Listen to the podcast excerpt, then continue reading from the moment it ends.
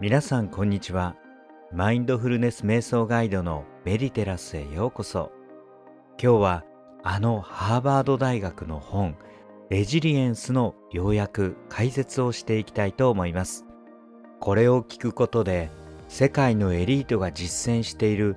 自分を守り立て直す力が身につきます。そしてストレスフルな環境を生き抜くための処方箋を手に入れることができます。ぜひ最後までご視聴ください。ちなみにメディテラスではマインドフルネス瞑想のガイドとしてたくさんの誘導瞑想やマインドフルネスがもっとよくわかる本のまとめやプラスアルファの解説をしています。よろしければチャンネルフォローして他の配信もご視聴ください。さて本日解説をするこのレジリエンスという言葉皆様ご存知でしょうか？今とっても注目されています。これを日本語で言うと回復力とか復元力という意味になっています。また跳ね返るというイメージもあります。要は何か困難なことがあってもそこから回復してくる復元する力のことをレジリエンスと言っています。この力を世界のエリートが注目しているんです。どのような時に必要になってくるかと言いますとこの本の中でも紹介されていますが世界のエリートや CEO たちも数々の困難に出会っています。その中には裏切られたりまた経営環境が変わって業績が悪化して会社を追い出されたり様々な陰謀に巻き込まれて左遷されたり海外ではそうしたまあ露骨に競争もしていくため勝者と敗者が分かれます。そうした時にそこから立ち直ってくる力がレジリエンスです。そもそも西洋社会の今の文明の成り立ちはヨーロッパのギリシャで民主主義が発達してギリシャ哲学など様々な文化の高みを作りました。そしてギリシャ・ローマ文化と言われるようにその流れはローマに移っていきます。今もイタリアのローマに行くと古代遺跡ばっかりですよね。現代と古代が同居しているとても魅力的な都市です。その古代ローマが栄えた時ローマ軍はある方法によって最強の軍隊となりました。それがレジリエンスです。どういうことかと言いますと当然戦争をしていくと勝ち負けがはっきりして勝った将軍は称賛されますが負けた将軍は国によってはそのまま消えていくことになります。しかしローマ軍は違ったんですね。負けた将軍をしばらくリハビリさせてその負けたという経験を買ってまた将軍として出てくるんです。ですのでどんどんと経験が積んでそうした将軍たちが成長していくんです。その成長を、まあ、国家の財産として使っていったということです。これは20世紀さまざまな戦争がありましたけれどもアメリカ軍も取った方針です。実はこのレジリエンスによって古代ローマもそして近代のアメリカも最強の軍隊になっていったという歴史があります。ですのでこのレジリエンスは大変奥が深く重要なものになっています。今日はハーバード大学がまとめたレジリエンスという本についてまとめ解説をしていきます。ちなみにハーバード大学といえばアメリカの私立の大学で最高峰の大学です。私も実はもう何度もハーバード大学は行っていまして講義をしたこともあります。アメリカの北東部にありますマサチューセッツ州の中の、えー、ボストン、えー、その市街から、まあ、車でもう2、30分行ったところにあります。街全体がもうハーバード大学でできているような街です。冬はとても雪が深くて大変寒い地域でしたけれども何かをじっくり学ぶにはとてもいい環境だと思いました。ハーバード大学はもともと神学部といって神様のことを学び、まあ、牧師たちを養成する学校として成立しました。ですので工学系の大学と違ってこうした文系の内容や EQ などの感情またリーダーシップの能力こうしたものまで体系的に教えているところなんです。その世界のエリートたちが学んでいる。さまざまな資質の中の重要な一つレジリエンスのポイントがまとめられたのが本書です。それではポイントをまとめ解説をしていきます。まず近年なぜこのレジリエンスが再び注目されたのかと言いますと2001年9.11の同時多発テロ以降テロや戦争の恐怖緊張そしてリーマンショックなどの不況。また今では新しいウイルスによる不安。こうしたものからうつ状態や PTSD になってしまう方も多くいると言われています。そしてそんな中で育った子供たちも知らず知らずに多くの緊張や不安を抱えているとも言われています。そんな中ミネアポリスというところにある非営利団体が子どもたちのこのレジリエンスを尺度とした調査を行ったところによりますとレジリエンスの高い子どもたちは自分を支援してくれるように大人を仕向ける不思議な力を備えていることを発見しています。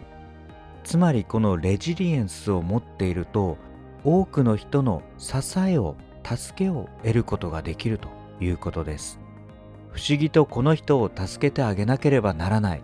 まあ、そのように思わせる力を備えているということを発見しました。これまでレジリエンスというと個人の中で逆境を跳ね返して強い強い気持ちを持って生きている。そういうイメージがあったかもしれませんが実はレジリエンスの大きな資質としては他人に対して愛や愛着を抱く能力とも言われています。同時に暴力的な他の人からの攻撃に対して自衛をするような、えー、まあ、精神的態度でもあると定義されています。つまりレジリエンスの力回復や復元していく力逆境から立ち直っていく力というのは自分と人を分けて人間関係を断絶してしまうのではなくそうした時にこそ人間関係のつながりを大切にしていく。同時に自分を害するような人と上手に距離を取っていく力でもあるんです。つまり攻撃されないようにする。防御の盾と戦う時に一緒に戦ってくれる仲間を持つ。まるでキャプテンアメリカとアベンジャーズのような姿。これがレジリエンスということです。そしてこのレジリエンスを持っていると3つの能力が備わると言われています。1つ目は現実をしっかりと受け止める力です。ついつい私たちは現実を受け止められないとそこから、まあ、逃避してしまったりします。そして問題が大きくなったり先送りしてしまってずっと不安な中を過ごしてしまいます。このレジリエンスを持っていると現実は現実としてしっかりと受け止めていくことができます。二つ目にはレジリエンスを持っている人は人生には何らかの意味があるという強い価値観を持っていると言われています。これはとても大切です。レジリエンスが発揮される時は大抵何らかの困難があった時です。しかしその困難の中にも人生には何らかの意味がある。そう思えたらそれをプラスに捉え直して立ち直っていく力になっていきます。そして3つ目はレジリエンスを持っている人は超人的な即興力があると。言われています。即興力とは起点を聞かせて何かに対処できるということです。要は問題に当たったり、えー、苦難困難が出た時にまた時に人の攻撃にあった時にその一撃目を受けないで起点を効かせて危機を回避するということです。レジリエンスを持っていくとこうした3つの能力が備わってくると言われています。これが発揮されたのが2001年9.11の、まあ、テロの時のですね。ワールドトレードセンターに入居していたモルガン・スタンレーの対応とのことです。モルガン・スタンレーはこのテロの前からレジリエンスにつながる危機管理のリーダーシップを教えていたと言われています。それが徹底した現実主義と言われています。徹底して現実を直視することを教えていたそうです。そのため、まあ、当時ワールドトレードセンターで、まあ、最大の入居者だった2700人もの従業員が15分後には空っぽになり残念ではありますが7人の従業員を失うにとどまったと言われています。また当時の副社長は危機管理能力に長けていたため近くに予備のオフィスを3つも用意していたと言われています。そのためその対応は天才的とも言われました。これがレジリエンスの、まあ、一つの発揮の仕方でもあり現実を直視し困難に耐えながら生き延びようと準備する。こうした力に変わっていきました。なかなか私たちはこうした物理的な脅威の中にいることは少ないものですが心理的には生活の中や仕事の中で数多くこうした状況は起きるものであると思います。人間同士が一緒に仕事をし生活をしていけば自分の思い通りにならないこともたくさんあります。そうした時にしっかりと現実に対処していくことで本来悩まなくてもいいものすぐに解決できることもたくさんあるのではないでしょうか。そしてこの本ではそれを行っていくに大切なことは規律と制約というふうに言われています。ちょっとこれは軍隊的ですけれども現実と自分の感情を切り離してしっかりと現実に対処していく。そのためには規律というメカニカルに動いていく処理していく対応していく。こうしたところが必要になってくるわけですね。日本語でも凡事徹底という言葉があります。凡事という平凡なことをしっかり徹底して行っていくことで現実的に何か対処して解決していけるものは精神的な負担なくそれをやり過ごしていくことができます。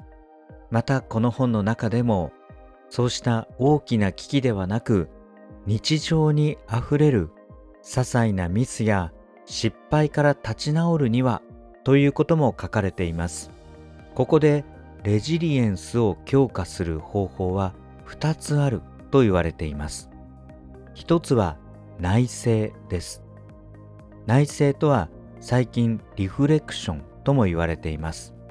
自分を顧みると書きます。これがいわゆるこのメディテラスのチャンネルでも紹介している誘導瞑想にもあたります。こうしたマインドフルネスや瞑想の効果も書かれています。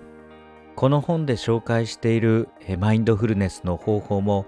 メディテラスでご紹介しているものと、ほとんど同じです。ここでは静かな場所を見つけまず数分間一人きりになって集中する。電話も無音にする。ゆったりと座って力まずに背筋を伸ばす。そして呼吸に意識を集中させていく。自分の意識に集中して呼吸を重ねていくというものです。これをある団体で従業員が1日30分8週間実践したそうです。そうするとこれがレジリエンスを強化する2つ目の方法になります。脳を再訓練することにつながったということです。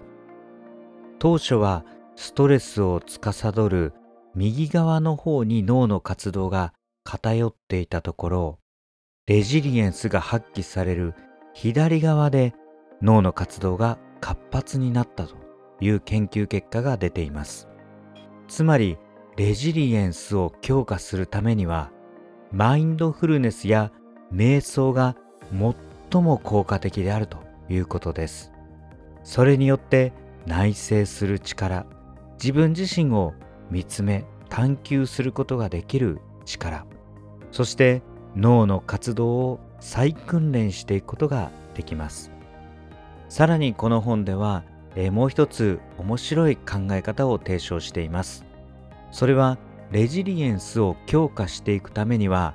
まず楽観的やポジティブである必要がありますがそれを高めていくために自分の中でポジティブ通貨を作ってそれを貯めていくということを紹介しています。これはどういうことかと言いますと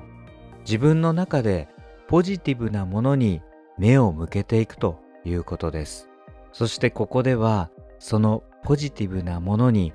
感謝の念を抱くことで初めてその通貨が印刷されて資産として私たちの中に蓄積されていくと言われています。